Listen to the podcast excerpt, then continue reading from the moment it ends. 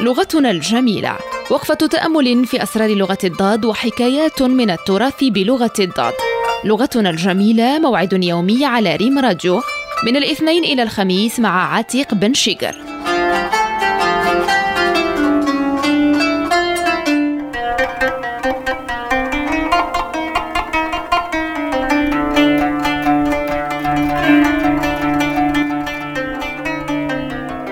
السلام عليكم ورحمة الله تعالى وبركاته وأهلا ومرحبا بكم مجددا معنا في هذا البرنامج برنامجكم اللغوي الذي يحيا ويتنفس بوفائكم وبمتابعاتكم وبحضوركم معنا في كل حلقة على حدة. يحكى أن رجلا شيخا كبيرا كان له ثلاثة أولاد حكيم أمين وقوي. أراد العجوز أن يمتحن أولاده الثلاثة فطلب منهم أن يأتوا له بفاكهة لا تظهر إلا مرة واحدة كل مئة عام. توجد هذه الفاكهة في مكان ناء وسط غابة مليئة بالوحوش والهوام. وقبل أن يودعهم قال لهم تذكروا لا تتركوا الحبل. لم يفهم الأولاد ماذا يقصد أبوهم؟ ودعوه مبتسمين. وأثناء الطريق وجدوا كوخا توقفوا عنده علهم يرشدون إلى وجهتهم. طرقوا الباب فإذا بشيخ وزوجته الحسناء فسألاهم أن يدلاهم على الطريق.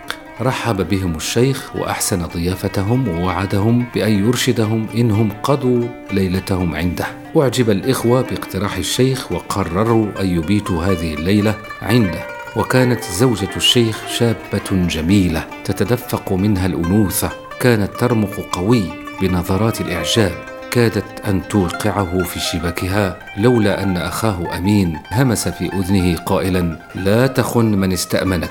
في الصباح الباكر انطلقوا بعد أن شكروا الشيخ على كرم ضيافته وواصلوا رحلتهم. وبعد مسيرة نصف يوم داخل الغابة المخيفة وقعوا على شبل صغير فأراد قوي أن يبطش به فمنعه حكيم قائلا إن كنت قويا فهناك من هو أقوى منك. فأطعموه شيئا من زادهم وأكملوا طريقهم في أمان. وبعد سويعات وصلوا إلى المكان الذي وصفه لهم الشيخ فوجدوا شجرة وعليها بعض الثمار. أراد أمين أن يصعد ويجلبها ظنا منه بأنها فاكهة فأمسك يده حكيم محذرا إياه ويقول ما كل ما يلمع ذهبا.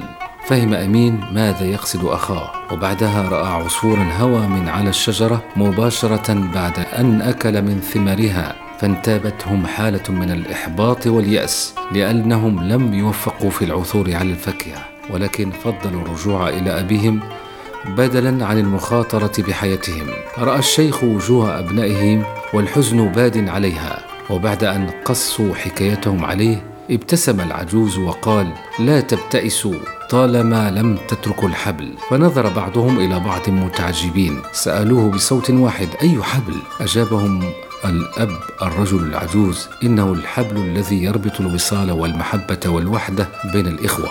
واعتصموا بحبل الله جميعا ولا تفرقوا. فهموا ما كان يرمي إليه أبوهم من خلال رحلتهم الصعبة تلك. فالأمانة لابد لها كي تسود من قوة وحكمة وأمان أيضا.